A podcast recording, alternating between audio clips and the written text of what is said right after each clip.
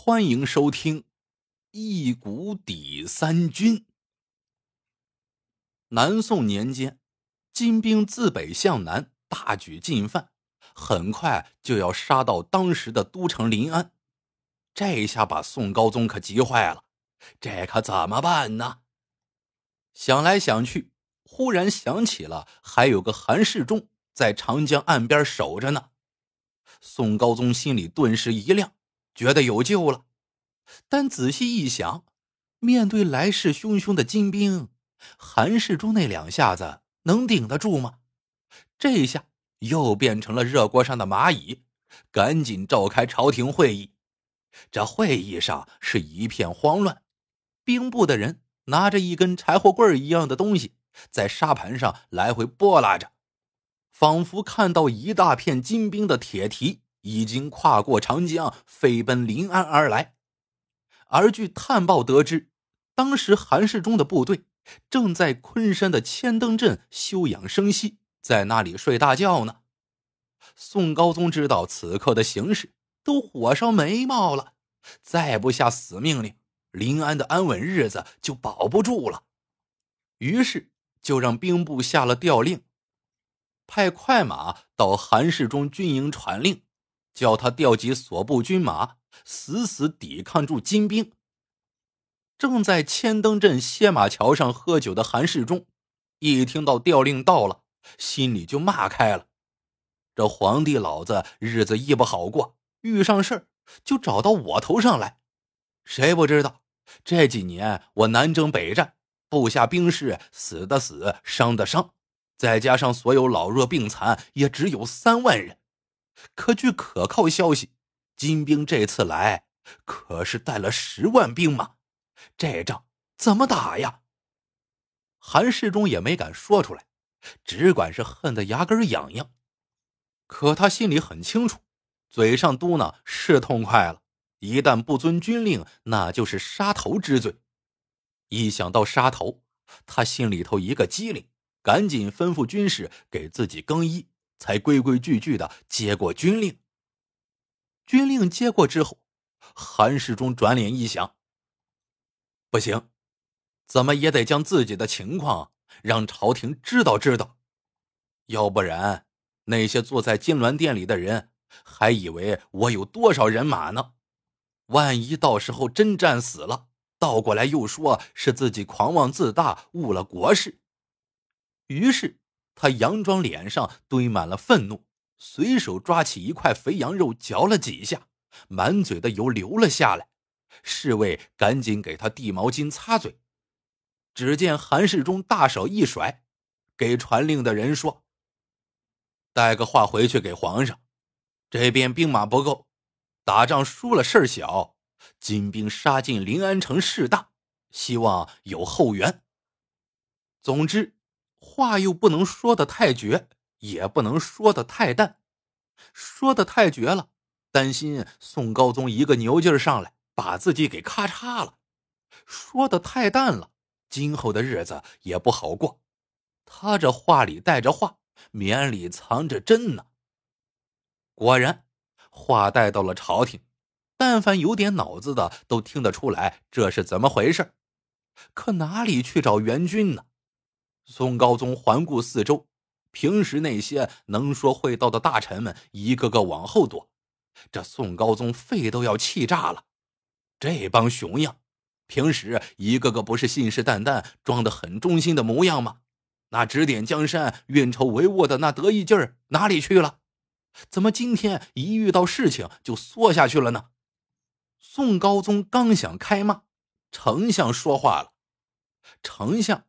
毕竟是老谋深算，等那些大臣们都往后躲的时候，他再挺身而出，不是显得更有力挽狂澜的本领，更加有威信吗？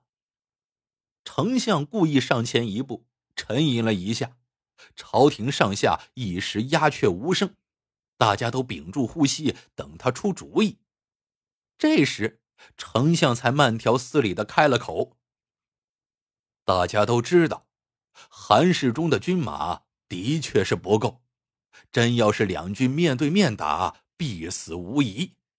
但我们也不能坐以待毙呀，还得想办法，是不是？战争是千变万化的，斗志很重要。要不这样吧？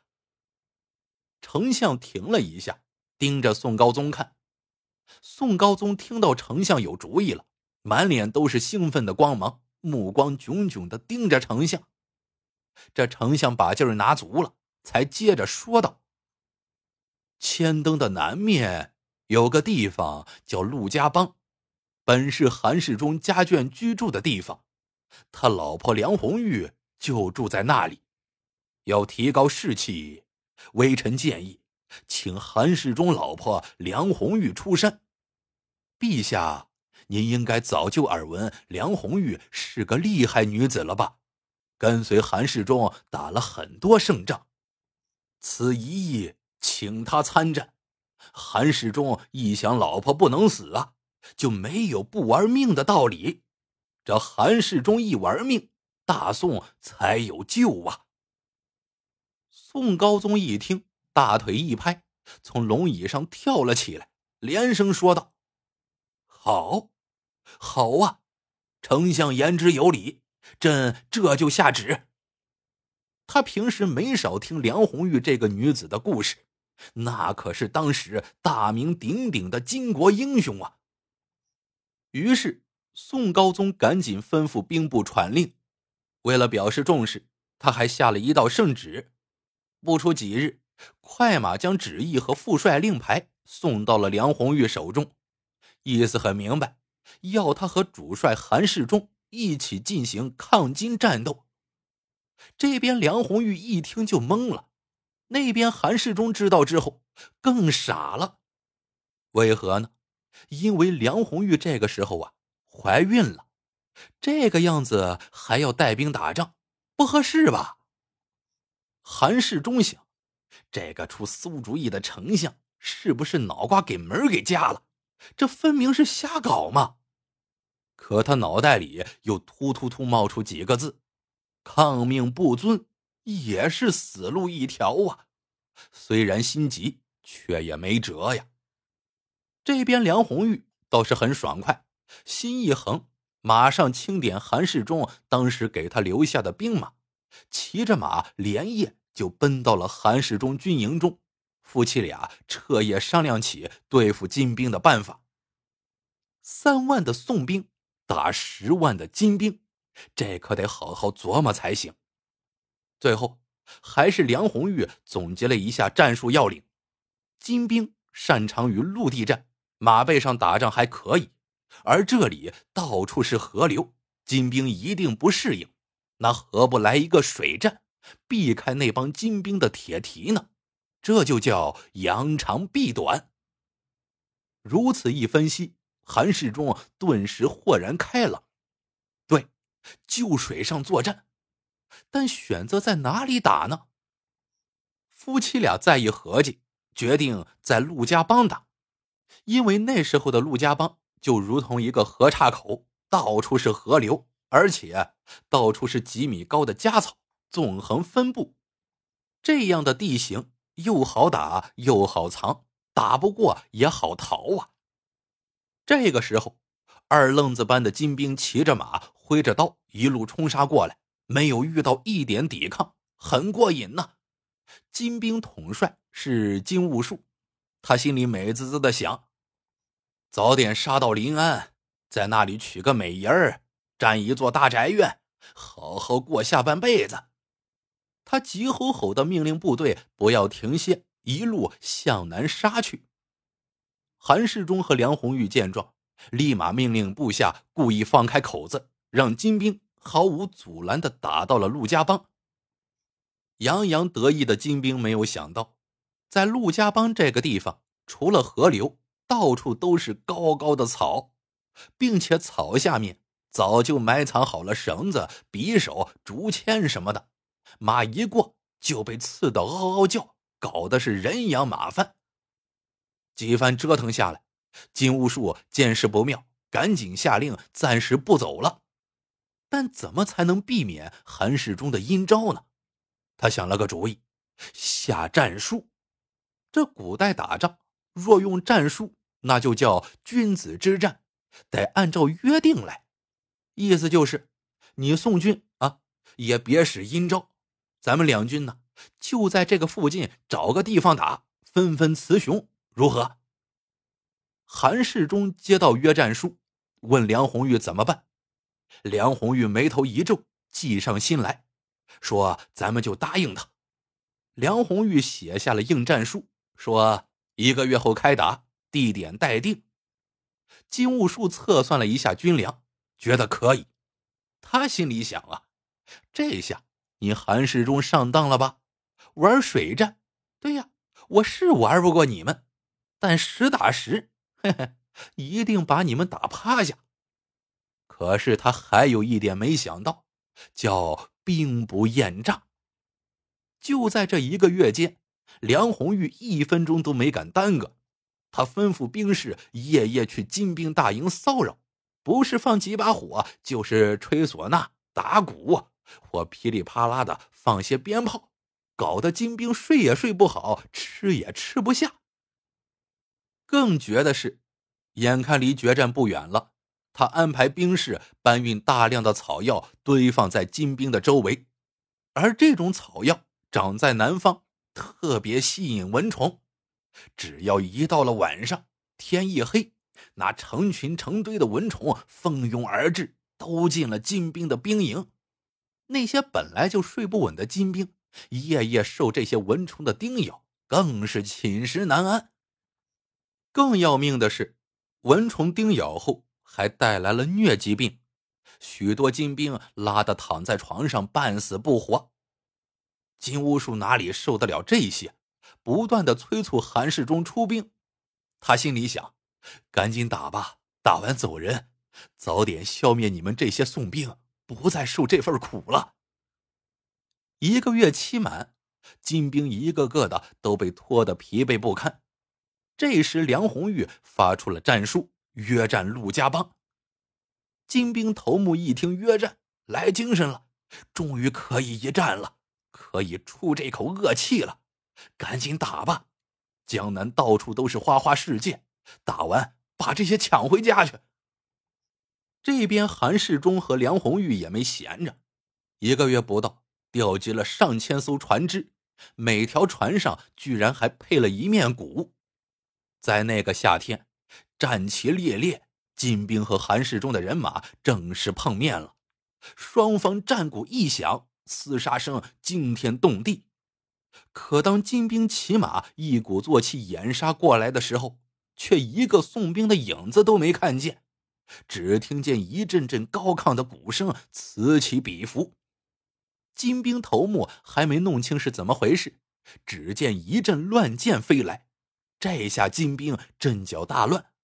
韩世忠见状，立即派隐蔽在草丛里的兵士杀出，这金兵一下子死伤无数。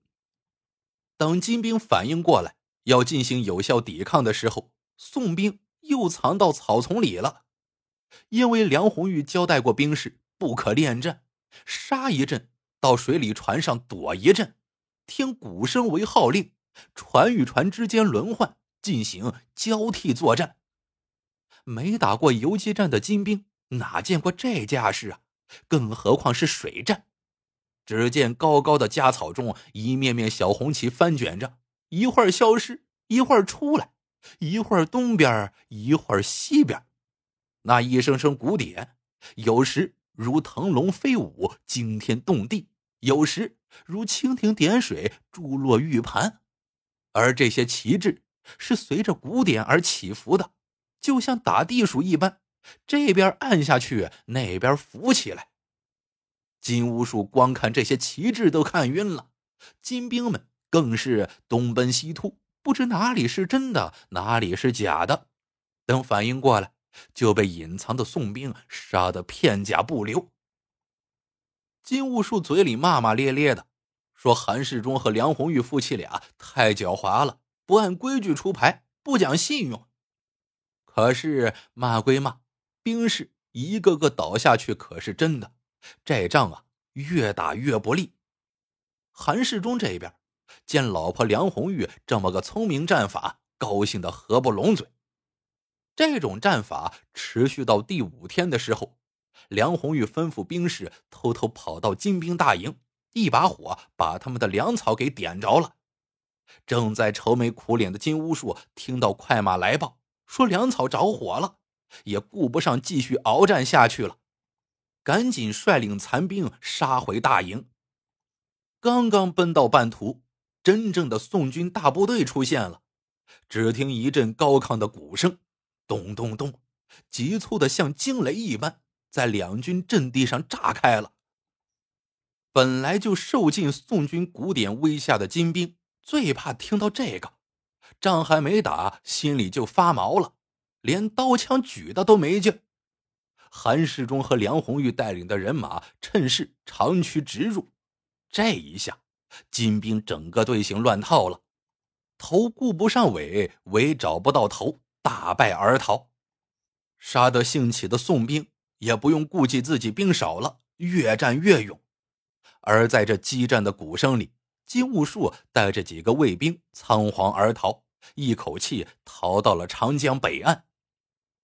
金国皇帝发飙了：“金兀术，我给你的十万大兵就这么败了。”金兀术一五一十的述说了前因后果，不过为了开脱罪责，他还编起了段子，说韩世忠和梁红玉用了妖术，请了天兵天将下凡助阵。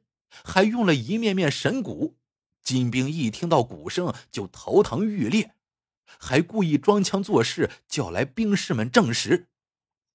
这些吃了败仗的金兵们当然不傻，为了保住脑袋，和金兀术一起撒谎吧。于是这故事啊编的是越来越玄乎。后来这故事也传到了宋高宗的耳朵里。他当然不相信有天兵天将来帮忙，也不信有什么神蛊，但三万宋兵赶走了十万金兵是不争的事实，龙颜大悦，便对功臣一个个进行嘉奖。梁红玉还特别推荐了那个领头用鼓声来激励战斗的小伙。宋高宗命人一查，方知小伙正是陆家帮人，那些打鼓的人。都是他训练出来的，于是给予重赏。从此，陆家帮的鼓手一鼓抵三军的美名便传开了。不过后来人们都说，真正鼓打得好的是梁红玉，他才是陆家帮所有鼓手的师傅，因为他不但怀着孕教鼓打鼓，还想出奇迹打败金兵。是名副其实的巾帼英雄。故事到这里就结束了，喜欢的朋友们记得点赞、评论、收藏，感谢您的收听，我们下个故事见。